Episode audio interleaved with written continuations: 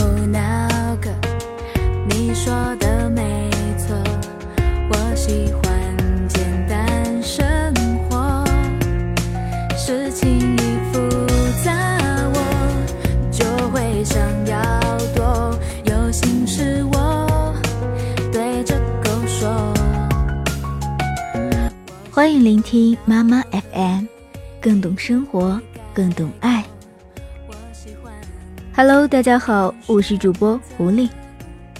狐狸今天呢会继续为大家带来常春藤教育的经典法则当中的文章，文章题目叫做《让孩子的愿望在期待中获得满足》。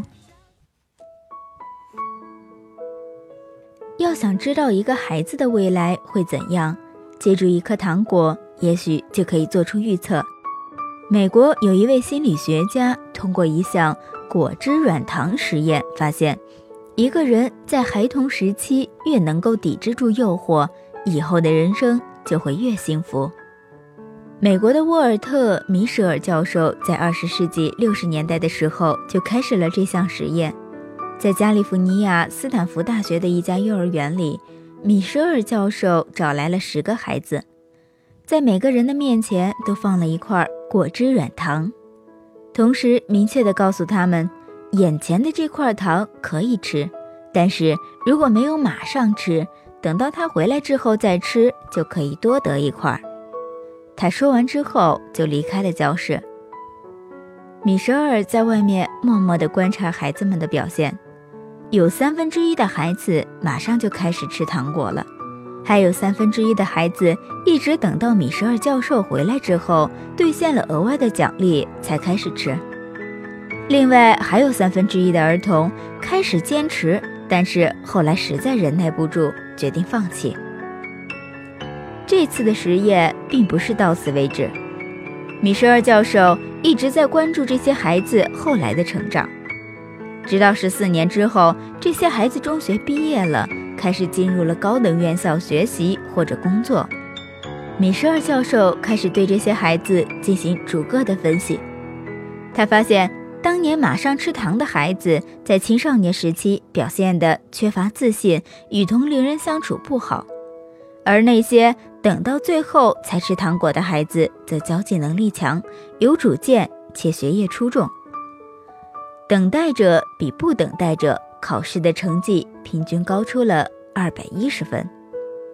米舍尔教授通过多年的观察得出了最后的结论，那就是对待糖果诱惑的态度与日后成功与否有很大的关系。儿童在吃糖之前等待的时间越长，以后的生活就会越幸福。为了说明这种现象，米舍尔教授还提出了。延迟满足这个概念，能够坚持等待，就是能够延迟满足。具有延迟满足能力的孩子，在成人以后更容易获得成功。英国的《泰晤士报》曾经对这项实验进行了评论：果汁软糖实验有助于研究由情绪决定的人类特性。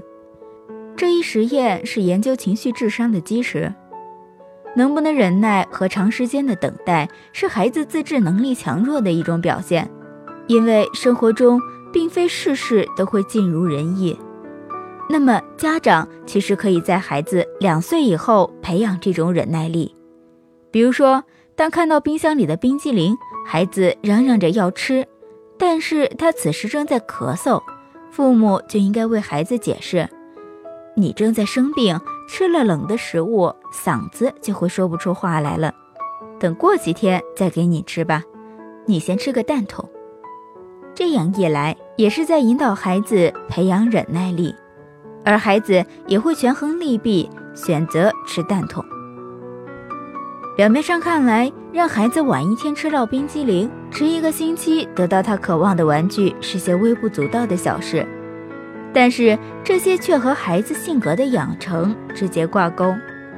习惯了在期待中获得满足的孩子，能够学会主动控制自己的情绪，不会为自己的要求被拒绝或暂时被拒绝而大吵大闹，将来也能够抵挡得住眼前小利的诱惑。所以，一个孩子不管多么有天赋，但是如果想要取得更大的成就，都必须放弃眼前的安逸，要通过自己付出持之以恒的努力才可以达到。家长在教育孩子的过程中也应该有意识的培养孩子延长等待满足欲望的时间以此来训练孩子将眼光放得长远。好的以上呢就是我们今天的所有内容希望今天的节目会对你有所帮助。